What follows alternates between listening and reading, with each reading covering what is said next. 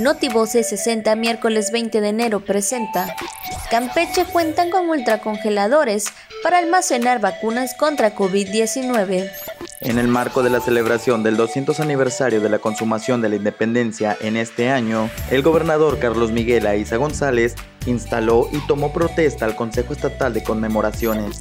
Del 12 al 16 de febrero, la Secretaría de Educación realizará en todo el estado el proceso de prescripciones para el ciclo escolar 2021-2022.